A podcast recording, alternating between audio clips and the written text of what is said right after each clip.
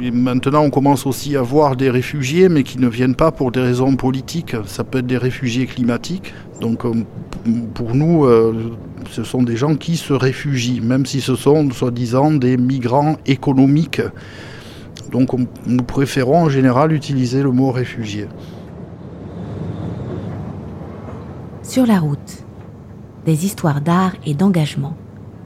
Une série radiophonique en 10 épisodes réalisé en région Provence-Alpes-Côte d'Azur, préparé par Éric Mangion, réalisé par Pierrick Mouton et à l'initiative de Stéphane Guiglemet.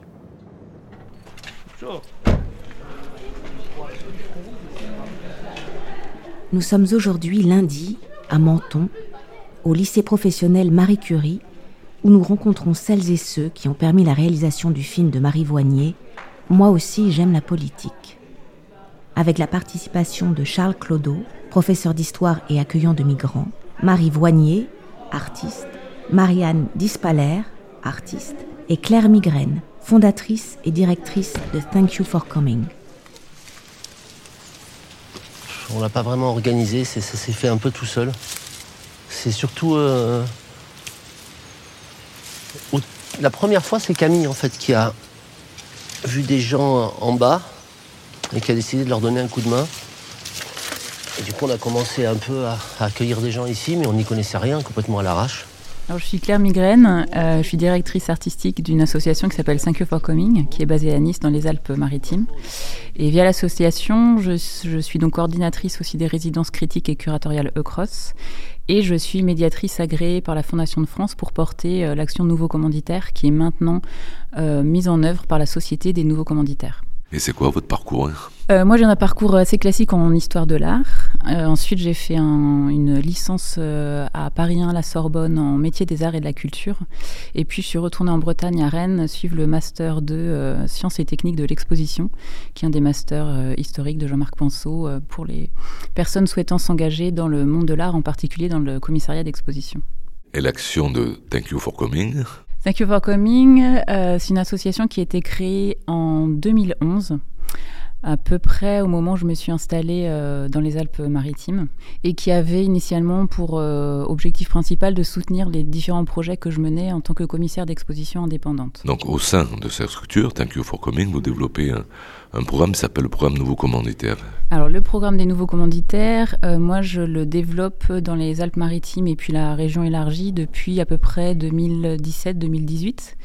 Donc c'est un dispositif, un mode d'action, un protocole, un mode d'emploi. Il y a différentes euh, façons de qualifier cette modalité d'action-là, qui en fait est euh, une œuvre d'art. C'est l'œuvre d'un artiste, François Hers, qui a réfléchi conjointement avec la Fondation de France euh, au tout début des années 90 à une possible façon nouvelle de penser la commande artistique et en fait de substituer à ce qui était euh, principalement euh, une, offre culturelle euh, le principe de la demande culturelle. Alors peut-être tout simplement comment est né le, projet de FIMEC, de commande de FIMEC, Marie Voignet? Alors le projet de film avec Marie Voignet euh, date déjà de l'été 2018. Donc j'ai rencontré par euh, différents euh, canaux des personnes qui étaient liées à l'accueil des personnes réfugiées dans la vallée de la Roya. Et j'ai mis en contact ces différentes personnes. On s'est ensuite rapproché, puisque certaines en faisaient partie, de l'association Roya Citoyenne, qui est parmi d'autres, mais une des principales associations qui, qui accompagne en fait les, les accueillants accueillantes dans la vallée de la Roya.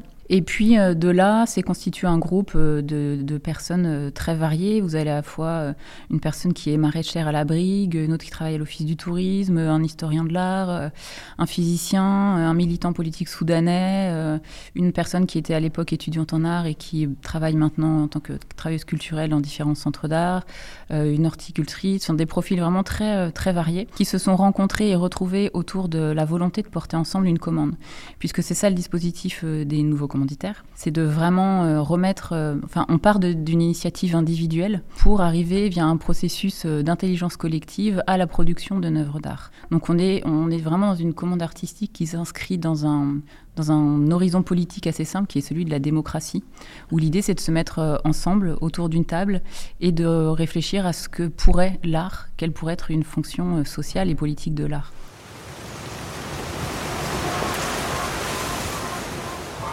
Quand on m'a contacté pour, euh, pour répondre à cette commande, je connaissais déjà le dispositif des nouveaux commanditaires. Marie Boignet, artiste. Et c'est un dispositif que je trouvais vraiment extrêmement pertinent. Et donc, j'avais pas, même si la commande était pour moi très compliquée à c'est très compliqué pour moi d'y répondre. J'avais pas du tout envie de, refuser parce que je trouve que les, nouveaux commanditaires, ça permet vraiment de reposer euh, autrement la question d'une fonction de l'art, d'une place de l'art dans la société et des, attentes de tout un chacun envers la production artistique. J'entends par là, moi, quand, quand les commanditaires m'ont contacté, qu'on a commencé à, à échanger euh, sur leurs attentes, euh, j'ai été très impressionnée en fait que euh, il et elle attendaient beaucoup de l'art ou pensaient que l'art pouvait faire beaucoup. C'est une confiance dans, les œuvres que j'avais jamais rencontrée dans le monde de l'art avant. Euh, des gens qui pensaient que vraiment c'était extrêmement important de produire une œuvre à un endroit pour parler de quelque chose. Et c'était voilà la force de, cette euh, conviction-là.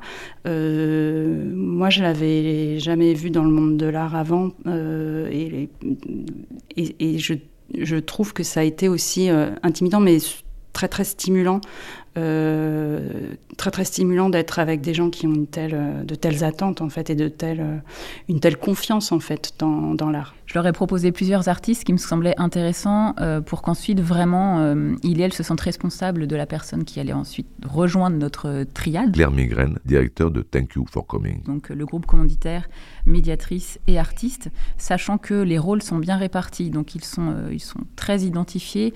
on n'intervient pas les uns les unes les autres dans nos champs respectifs et pourtant euh, on œuvre à une égale importance.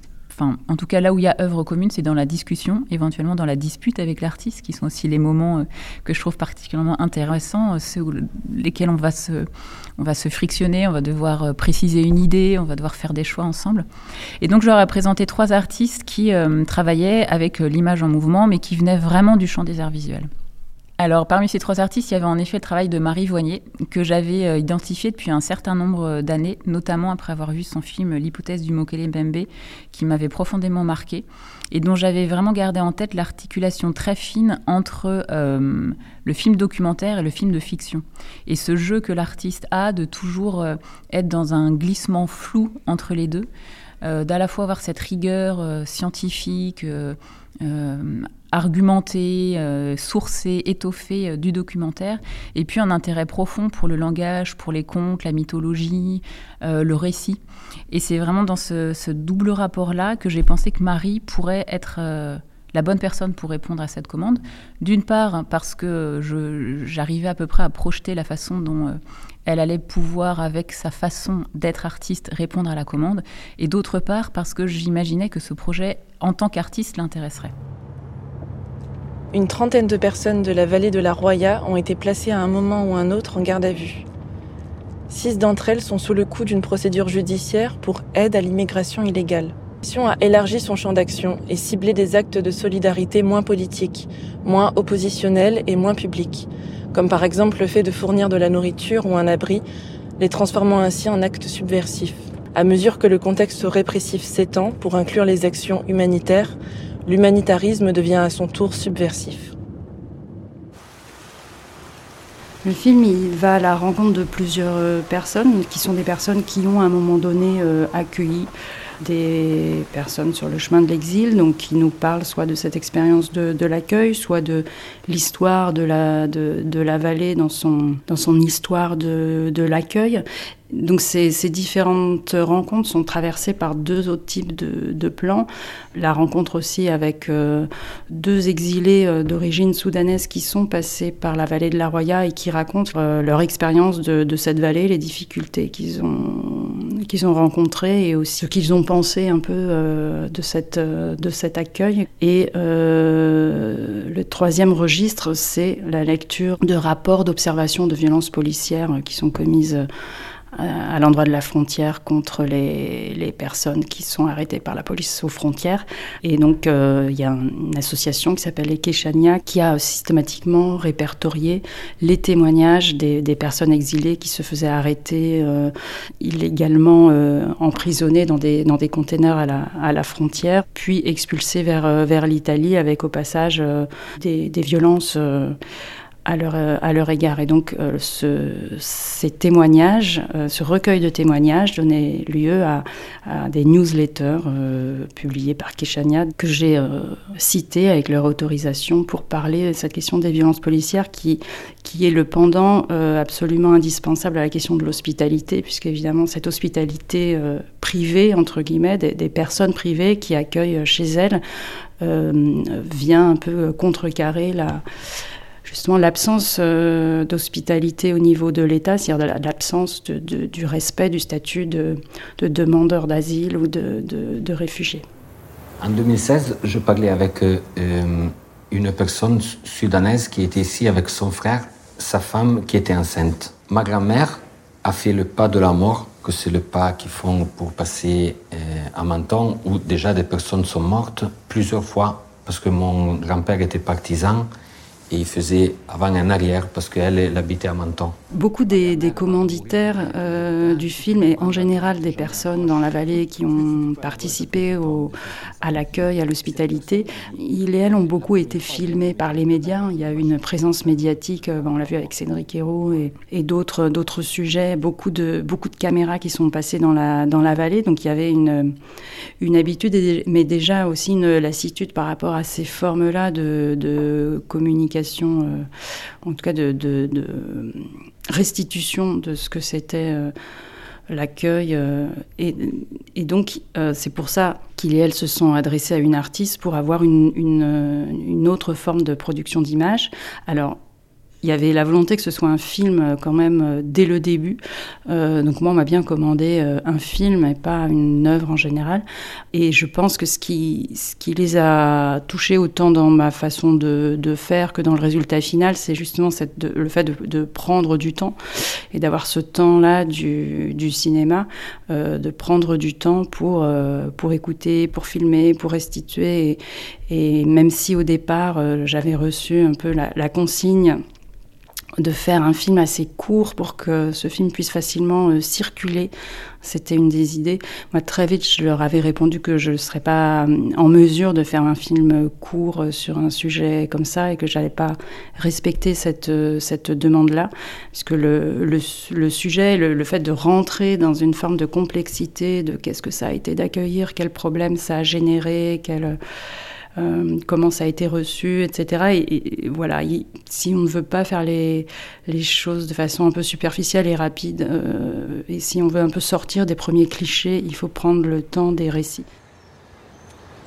You don't want to come drink or eat something? No, thank you so much. I am tired. Yes, yes, I understand, of course. And also, you don't have friend in Paris? Friend? No, I don't have. I want to go to the Paris, but I don't have a number mother um, because uh, uh, Greek uh, mobile. Et alors, qui sont les intervenants, les intervenants dans le film? Enfin, les acteurs et les actrices d'ailleurs. Alors, dans le film aussi, j'aime la politique. Il y a euh, à la fois des commanditaires. Claire Migraine. Donc, vous avez par exemple la figure de Charles Clodo. Euh, qui est dans le train, qui est prof d'histoire euh, à Menton. Vous avez Francine Capelletti, qui est aussi une des commanditaires et qui est le prof d'italien et de théâtre. Et puis, par exemple, autour de Francine, vous avez Gianni, son compagnon, et puis Christiane, une des personnes qu'il et elle ont rencontrées euh, dans le cadre de leur pratique de l'accueil euh, depuis Menton et Vintimille, euh, qui lui euh, travaille dans une association de façon professionnelle qui, s'occupe de, l'accueil des personnes réfugiées. Vous allez avoir aussi Pierre-Alain Manoni, par exemple, qui est chercheur universitaire à Nice. vous avez aussi toutes les personnes qui peuvent œuvrer au titre de l'association Roya Citoyenne. Évidemment, les personnes réfugiées en exil qui sont de passage, qu'on voit assez peu finalement, puisque c'était un, un, des axes qui a été choisi euh, par l'artiste et par les commanditaires, que de justement ne pas filmer l'accueil en train de se faire, mais on arrive après. je savais que je n'allais pas, par exemple, tourner des séquences, entre guillemets, l'hospitalité en action, c'est-à-dire dans la même séquence, dans le même plan, les personnes qui accueillent et les personnes qui sont accueillies. Marie Boignet. Je voulais pas de ces, de ces situations parce que bon, les, les, ce, moment où on est accueilli dans la vallée de la Roya, c'est des moments où on est très vulnérable, très fragile. Le parcours a été vraiment forcément euh, difficile. Voilà, pour moi, c'est le mauvais moment pour filmer. Euh, et puis, c'est un moment donné où si les personnes se retrouvent chez quelqu'un hébergé, donc peut-être en dette avec cette personne, ne euh, sont pas forcément à l'aise et peuvent se, sentir redevables et donc de devoir accepter d'être filmés dans ces conditions pour faire plaisir. Donc je voulais pas du tout de cette euh, situation très contrainte aussi où euh, chacun, chacune a bien son rôle, accueillant, accueilli, et où quelque part la caméra elle vient un peu figer ces inégalités et cette situation qui est, très asymétrique.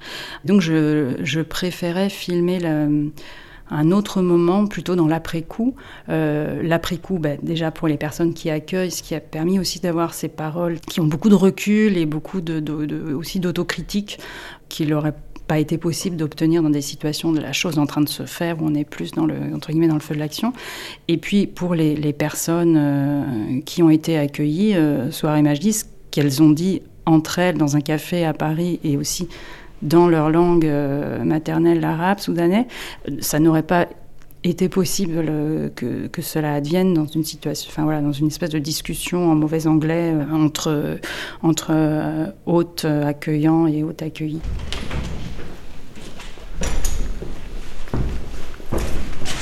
Je m'appelle Charles Clodo, je suis enseignant, prof d'histoire au lycée Curie à Menton. Je vis euh, à Sospel et dans la vallée de la Roya, c'est souvent dans la Haute Roya, la Brigue, Tende, c'est euh, la partie euh, montagnarde de, la vallée. Je suis quelqu'un qui essaye de s'engager aussi en dehors de ses activités professionnelles dans la vie associative du territoire sur plusieurs thèmes et plusieurs domaines en fait. En particulier depuis quelques événements qui ont un peu bouleversé nos modes de vie. Le premier, c'est ce que les gens euh, et les médias appellent la crise migratoire. Et on va dire que le second, c'est la tempête Alex, qui a frappé de plein fouet notre vallée en bouleversant nos vies. Alors c'est vrai qu'au niveau de la, des réfugiés, je préfère dire réfugiés plutôt que migrants, euh, je suis quelqu'un qui est euh, engagé ponctuellement. beaucoup de gens sont beaucoup plus engagés que moi. Ils consacrent, ils sont pratiquement à plein temps là-dessus dans l'aide aux réfugiés. Euh, moi, c'est plus ponctuel. Petite question sémantique. Pourquoi réfugiés plutôt que migrants? Migrants, c'est un terme un peu générique et imprécis. Les gens que nous voyons ici, on peut les considérer plutôt comme des réfugiés. Euh, souvent, on, dit le, réfugié, le terme précis, c'est quelqu'un qui fuit la guerre euh, et qui fuit euh, une dictature, par exemple, qui menace son existence ou son intégrité physique. Mais en fait, pour nous, maintenant, on commence aussi à voir des réfugiés, mais qui ne viennent pas pour des raisons politiques. Ça peut être des réfugiés climatiques. Et après, des gens qui vivent dans des pays où il y a de profondes inégalités économiques, euh, qui, euh, sont contraints à, l'exil, en fait. Donc, euh, pour nous, ce sont des gens qui se réfugient, même si ce sont, soi-disant, des migrants économiques. Donc, nous préférons en général utiliser le mot réfugié. Et alors, justement, en quoi consiste votre, votre travail d'accueil concrètement? Bon, vous avez parlé de maraude tout à l'heure, mais euh, d'abord peut-être expliquer, peut-être tout le monde ne sait pas ce que c'est une maraude, et, puis au-delà de ça, en quoi ça consiste euh, vraiment? C'est assez simple en fait. Parce que euh, dans la vallée de la Roya, souvent les gens qui arrivent chez nous ont fait fausse route et se sont trompés de chemin. quand quelqu'un débarque sur les rives de la Méditerranée, en général, les gens veulent aller, vers le nord, vers les grandes métropoles françaises, allemandes, anglaises, etc. Et, ils marchent vers le nord, en fait. Euh, et marcher vers le nord, euh, quand on arrive à Ventimille, c'est prendre le chemin de la vallée de la Roya, où en fait, pour eux, c'est un cul-de-sac, surtout depuis que la tempête a coupé les communications. Donc on, voit arriver des, gens perdus euh, qui se demandent où ils sont. Est-ce qu'ils sont en Italie? Est-ce qu'ils sont en France? Quel est le chemin pour rejoindre Paris, pour rejoindre même les pays scandinaves, parfois où ils ont déjà de la famille qui les attend? Euh, et, souvent, ce sont des gens qui sont en perdition, quoi, qui ont besoin vraiment d'aide, euh, qui sont perdus, meurtris, parfois qui ont subi des violences en Libye en particulier.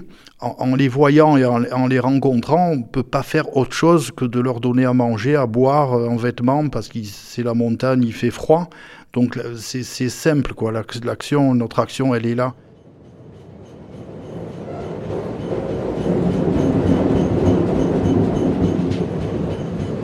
Moi, la première fois que j'ai été sensibilisé à l'hospitalité, j'étais gamin. Et en fait, euh, en vivant dans la Roya, c'est quelque chose qui est euh, fréquent, que des gens passent la frontière et arrivent là un peu par hasard.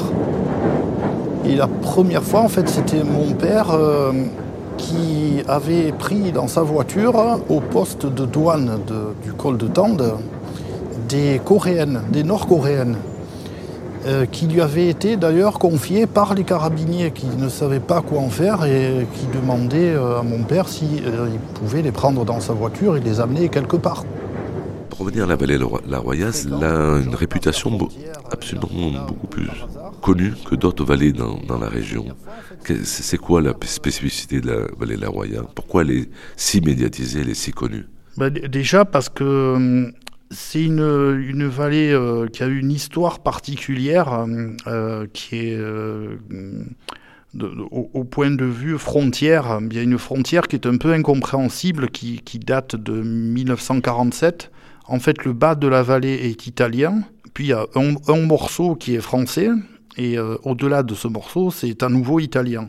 En fait, le, débouché normal de la Roya, c'est de descendre vers, vers Ventimille, si on suit la vallée, quoi. Mais euh, en fait, la, vallée est coincée entre ces deux frontières, donc ça en fait un, endroit un peu particulier d'un point de vue euh, culturel euh, en particulier, avec cette frontière qui est là au milieu. Il y a vraiment un aspect franco-italien qui en fait une vallée un peu particulière à cause de ça. Après, l'autre particularité, c'est que historiquement, c'était l'un des endroits où on pouvait traverser les Alpes euh, euh, par une route carrossable dès le XVIe siècle. Et l'un des seuls, d'ailleurs, euh, ce qui a permis de développer des échanges et apporter dans la vallée une certaine prospérité et un patrimoine monumental et artistique qui est énorme et très particulier aussi. Après, euh, récemment, euh, la vallée a été sur le devant de la scène, euh, puisque bah, une partie des habitants donc, se sont mobilisés pour, pour aider les, les, réfugiés qui passaient. Mais on va dire qu'après ce comportement, euh, c'est quelque chose dans, un lieu de passage comme la Roya euh, qui a toujours euh, été une espèce de, tradition. Alors pas de tout le monde, hein, comme partout. il y a ceux qui accueillent et puis ceux qui qui accueillent pas, qui restent indifférents, et puis d'autres qui sont farouchement opposés à cet accueil. Mais on va dire que déjà moi, quand j'étais gamin, euh, il n'était pas rare qu'on, voit des gens passer qui venaient d'un peu partout dans le monde. Hein. Et euh, après, il y a eu un moment fort euh, avec l'arrivée des, gens qui fuyaient la guerre dans l'ex-Yougoslavie. Donc il y a eu comme ça déjà dans, l'histoire de la vallée des, moments qui, font qu'on va dire que c'est un peu une, une question qui s'est posée depuis longtemps, l'accueil des réfugiés. Après, plus tard, sur le devant de la scène, ça c'est récent, avec évidemment euh, Cédric Héroux, qui est devenu euh, une, euh, une personnalité de premier plan, parce que lui, vraiment, a accueilli dans son exploitation agricole des, centaines de personnes en quelques années, quoi. Et lui a quand même été pour ça en garde à vue 14 euh, fois, je crois. Et il est passé plusieurs fois en tribunal euh, pour la phrase consacrée, je la connais par cœur. aide à la circulation à personnes en situation irrégulière sur le territoire français. Fermez les guillemets. Et donc, euh, lui a été accusé à plusieurs reprises d'être un passeur, de se faire payer pour ça, d'exploiter les gens qui étaient dans sa ferme. Euh, et, mais bon, euh, voilà quoi, c'est-à-dire que par tous les moyens, des gens ont essayé de lui mettre des bâtons dans les roues. Et bon, voilà. Donc, vraiment, des, tas de gens sont passés par son exploitation. Il a obtenu aussi de l'aide euh, des dons pour euh, développer cet accueil. Et bon, maintenant, on va dire qu'il s'est un peu calmé, calmé, entre guillemets, quoi. Il s'est consacré plutôt à, son exploitation agricole qui s'appelle Emmaüs Roya. Alors, tout à l'heure, vous disiez quelque chose qui me semble très important, c'est le la notion même de réfugié a changé depuis euh, Alex, puisque beaucoup de personnes dans la Roya se sont senties réfugiées à, suite euh, à la tempête et à ces dégâts énormes. Et est-ce que ce changement a, aussi impliqué un autre regard aussi sur l'accueil de réfugiés étrangers, encore moins d'hospitalité qu'avant? Alors c'est vrai que pendant euh, moins d'hospitalité, euh, c'est-à-dire que, oui, comme je disais, les habitants se sont retrouvés euh, dans une situation précaire qui est un peu celle des réfugiés pendant pas mal de temps. Et, et la solidarité a été moins facile, d'abord parce que les communications vers Ventimille étaient coupées.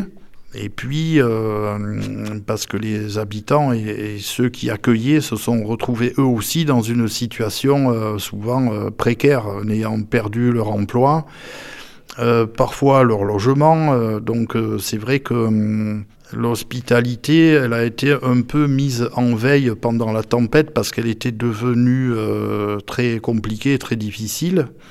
Mais ça elle a repris le plus tôt possible. C'est-à-dire que Dès que les voies de communication ont été rétablies et qu'on a pu de nouveau redescendre à Ventimille avec le fourgon pour euh, nourrir les gens, bon, ben, ça a recommencé. Quoi.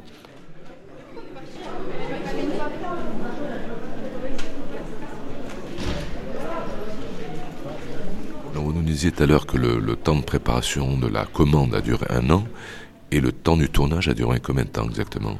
Alors, le groupe a commencé à se former à l'été 2018. Claire Migraine. On a invité Marie à peu près un an après, donc euh, courant 2019. Euh, Ensuite, on a à peu près eu de mémoire une année d'échange, d'aller-retour entre les commanditaires, euh, Marie Voignier qui venait en résidence, évidemment passer un peu de temps sur le territoire, comprendre sa géographie, sa topographie si particulière, puisque la route pour monter, euh, par exemple, de Sospel à Breil, euh, Saorge, Fontan, Labrique, Tende, passe à plusieurs reprises par l'Italie.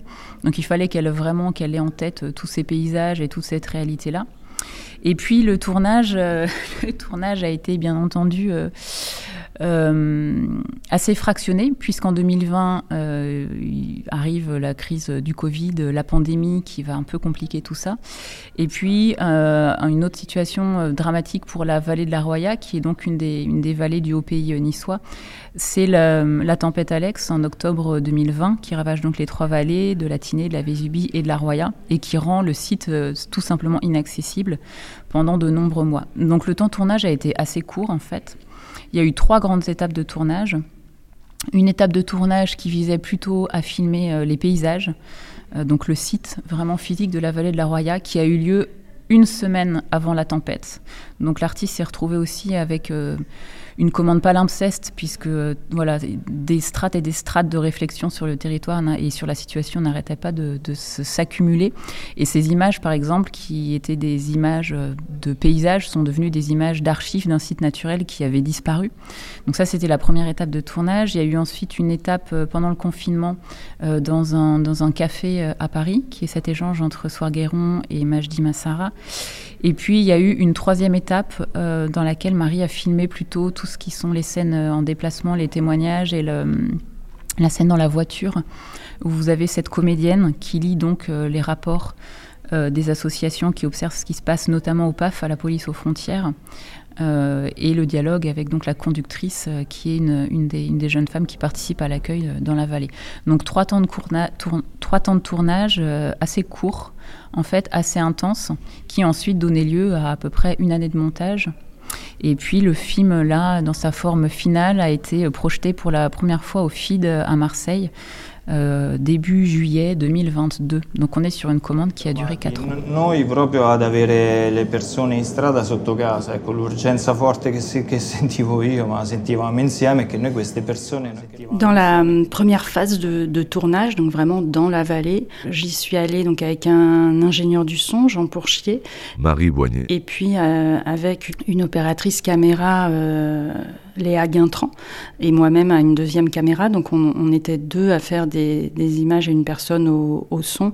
C'était un peu le moment de, de, découverte, de première rencontre aussi avec les, protagonistes du film que je ne connaissais pas encore. Et hum, c'était aussi un moment donné où on n'avait pas encore tous les financements, donc euh, où, les choses se faisaient un petit peu en fonction du budget qu'on avait. Euh, ensuite, pour la deuxième phase de, tournage, donc à Paris avec euh, Majdi et, Soir, Thomas Favel, euh, directeur photo, a fait l'image de, de, ce moment-là. Et on a aussi travaillé bien sûr avec un, un ingénieur du son, Thomas Fourel. Euh, donc là, c'était très simple. C'est un dispositif d'entretien dans un café. C'était un moment de confinement, donc les, cafés étaient, fermés. Donc on a tourné dans un café euh, vide euh, cette conversation à table. Et puis ensuite, dans la voiture, c'est la troisième phase de tournage. Dans la, dans la voiture, on faisait des allers-retours entre Vintimille et Menton et en montant un petit peu dans, dans la vallée. Donc là, on était toute une équipe à l'intérieur de la voiture. Euh, bah, Jean Pourchier, de nouveau au son. Euh, et puis, euh, à l'image, j'étais, accompagnée par Roxane Perrault. Donc, on avait là aussi deux caméras qu'on fixait sur la, sur la voiture pour les, les gros plans sur les lectures des, des, des violences policières.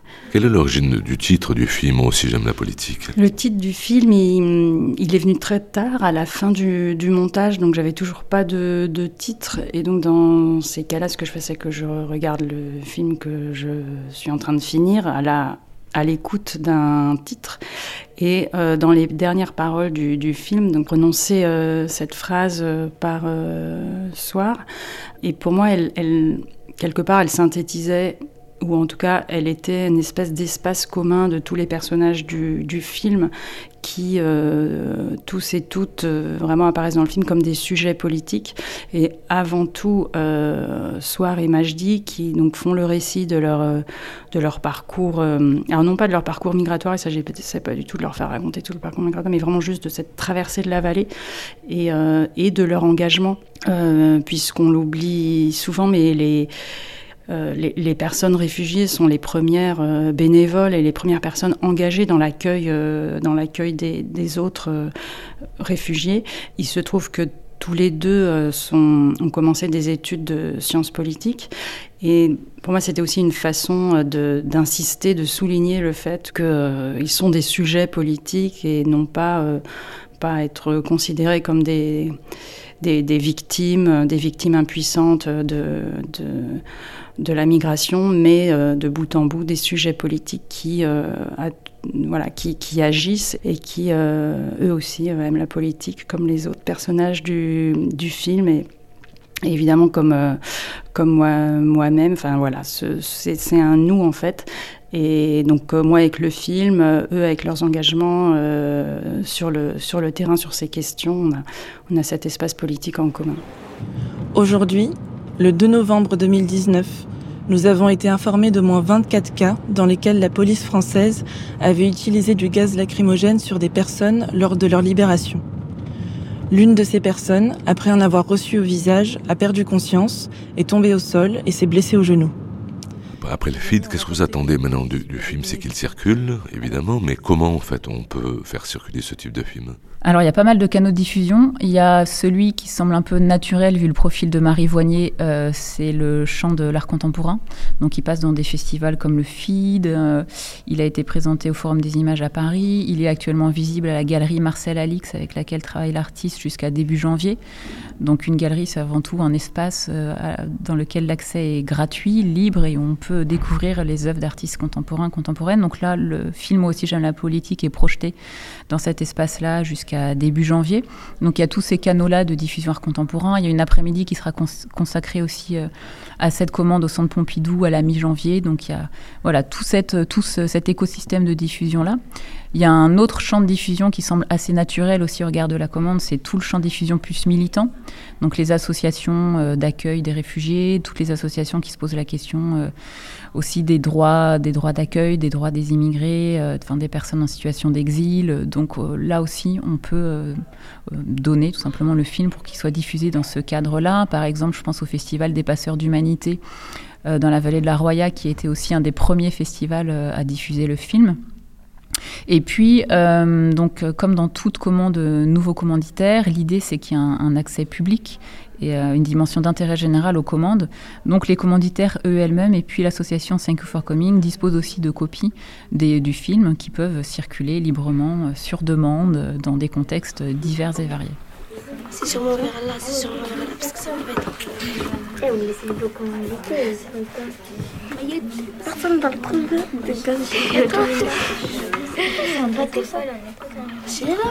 alors on va changer, on reste dans le programme nouveau commanditaire, mais changer de, projet. Euh, vous avez développé ces, dernières années un autre projet à Marseille dans le cadre du programme Nouveau Commanditaire avec l'artiste s'appelle Marianne Mispeller. Est-ce que vous pouvez en parler de ce projet? Comment, comment il est né en fait? Alors ce projet-ci va se développer de 2019 à 2022. Et il est né euh, alors d'une façon très particulière, mais comme toujours avec les commandes nouveaux commanditaires, il y a à peu près euh, plus de 500 commandes maintenant, euh, en tout cas plus de 500 œuvres d'art émanant du dispositif nouveau commanditaire à travers le monde entier. Et je pense qu'il n'y a pas deux façons de créer commandes qui soient les mêmes. Et pour la commande à Marseille, qui s'appelle donc, en tout cas son titre de travail qu'on a gardé les langues comme objet migrateur vient de ma rencontre avec Barbara Cassin, qui est philosophe, philologue, helléniste, qui venait de rentrer à l'Académie française quand on s'est rencontrés, et qui me parlait des différents projets qu'elle menait, notamment des Maisons de la Sagesse, et puis euh, de, cette exposition après Babel Traduire qu'elle avait développée au MUSEM, et de son envie euh, de retravailler avec des, des enseignantes de collège et lycée avec lesquelles elle avait collaboré et puis aussi de cet horizon qu'elle avait d'une exposition qui parlerait des objets migrateurs. Et quand Barbara me parle de cette exposition à venir et que je lui présente le dispositif des nouveaux commanditaires en retour, on se dit qu'il y a vraiment quelque chose à, à activer ensemble. Et elle me met en contact avec ses enseignantes en collège et lycée, enseignante de lettres et de langue essentiellement, qui me met en lien avec ses enseignantes en lettres et en langue du collège du Vieux-Port, du lycée René Caillé et du lycée Victor Hugo à Marseille. Et euh, assez rapidement, on monte un groupe de commanditaires, alors là aussi très mixte, à la fois ses enseignantes, une doctorante en didactique des langues et puis évidemment des, des enfants, des collégiens, des collégiennes, sur euh, une commande qui avait trois axes très précis. C'était de penser à la fois les mots et les langues comme objets migrateurs c'était de repenser l'articulation euh, dans la transmission et dans la pédagogie entre les enseignantes, les enfants et les familles. Et puis c'était cette volonté de passer commande d'une œuvre qui soit dans une énergie, euh, donc qui soit une œuvre non close, non fermée, non figée, comme peuvent l'être les langues. Et assez rapidement, euh, dans le cahier des charges avec ce groupe-là, c'est dessiner la volonté de passer commande d'une œuvre d'art qui serait un protocole. Donc le protocole en art, ça, euh, s'inscrit vraiment dans tout un, champ de l'histoire de l'art. Et quand elles m'ont euh, parlé de cette volonté-là, de quelque chose qui, serait euh, en déplacement, qu'on pourrait activer aussi sur le temps long d'une année scolaire, cette question du geste, de la langue, j'ai pensé au travail de Marianne Mispeller, que je connaissais déjà, et qui me semblait être la bonne personne pour, accompagner ce groupe. Donc je leur ai proposé là aussi, parmi d'autres, parmi d'autres artistes, le travail de Marianne Mispeller, qui est l'artiste que le, que le groupe a retenu. Et Marianne a été associée à cette commande à partir de 2020, donc 2020, 2021, 2022. Donc là aussi, en plein Covid, ça a été une commande pour laquelle on s'est... Euh, on s'est quand même demandé si on allait réussir à la mener à bien, puisque travailler auprès d'enfants et d'enseignantes alors que les établissements scolaires étaient fermés, c'était une, une, sacrée gageure. Et puis finalement, tout ça s'est mis en place euh, à distance, donc à 700-800 km euh, de distance, en visio, puisque tout le monde avait euh, à peu près pris le pli. Et c'est vrai que ça a été un, projet qui a été, je pense, très important pour les enseignantes et pour les élèves, puisque ça a tenu le lien aussi entre elles et eux sur cette période de fermeture qui était, qui était assez complexe assez difficile. Et puis ensuite en présentiel euh, pendant l'année et demie qui a suivi, où Marianne est très régulièrement venue passer des temps de résidence, plusieurs jours auprès des enfants, pour en fait, euh, donc la première année, euh, penser ce qu'allait être ce protocole, et la seconde année, activer ce protocole, puisqu'il se joue, comme je vous le disais, à l'échelle d'une année scolaire.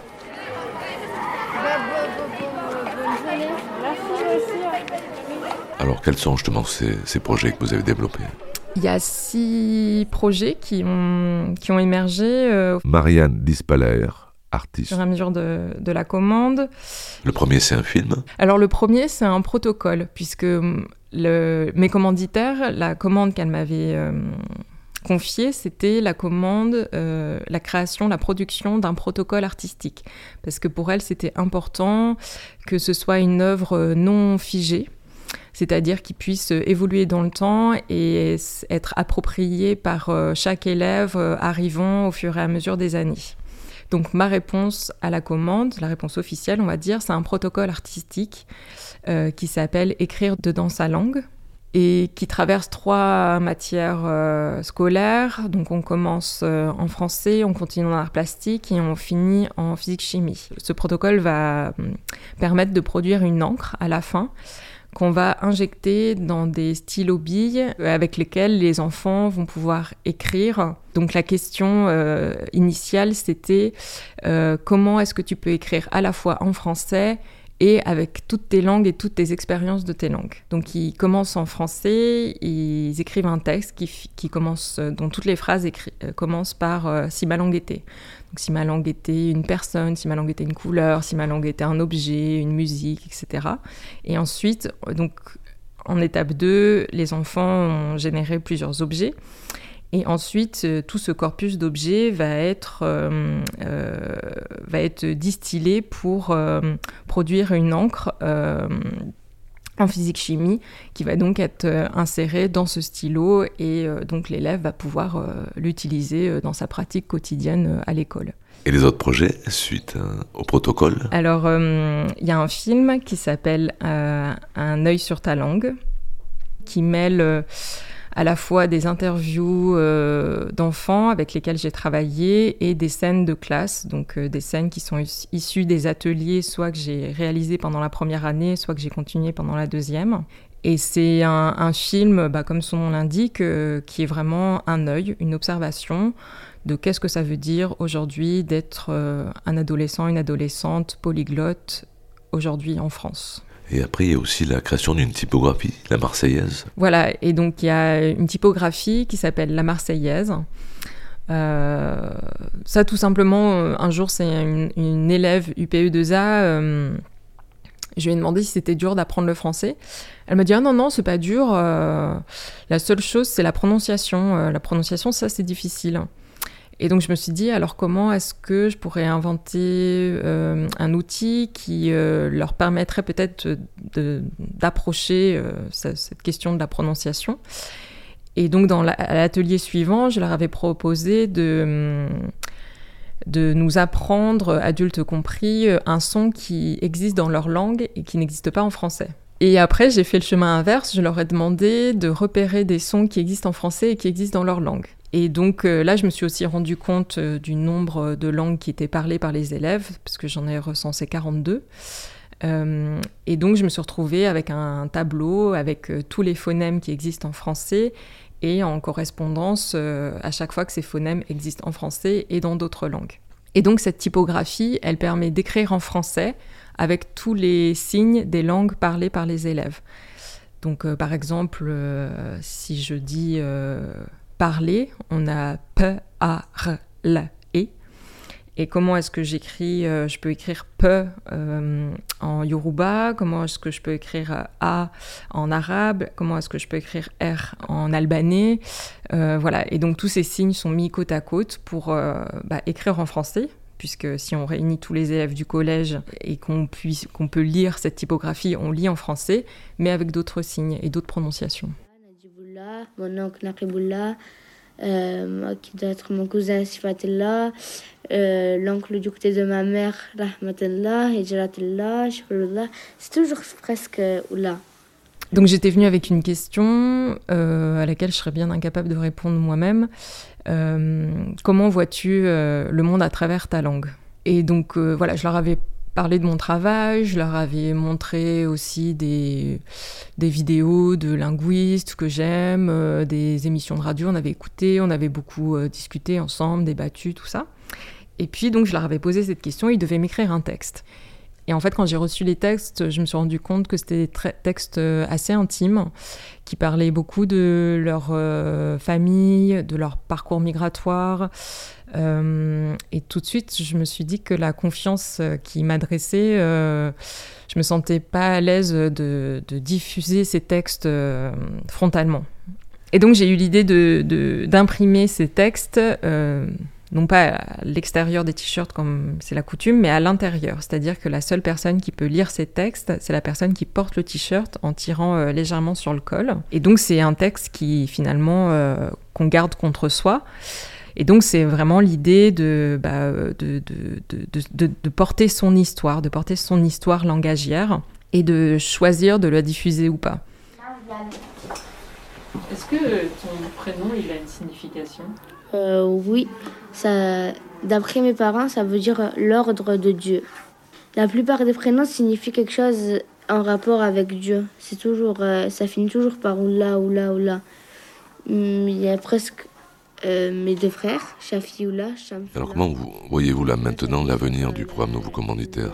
Alors depuis deux ans maintenant, la Fondation de France euh, effectivement passe le relais sur la mise en œuvre du dispositif des nouveaux commanditaires et euh, ça va être euh, c'est la société des nouveaux commanditaires qui va désormais porter ces commandes.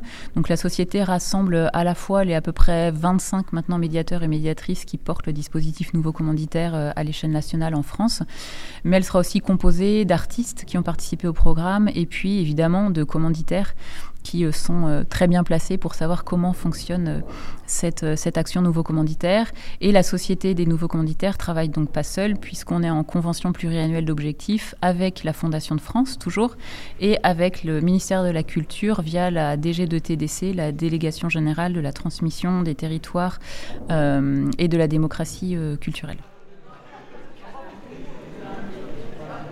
C'était Sur la route, des histoires d'art et d'engagement une série radiophonique préparée et écrite par Éric Mangion, montée et réalisée par Pierrick Mouton et à l'initiative de Stéphane Guiglemet. Voix Saravio.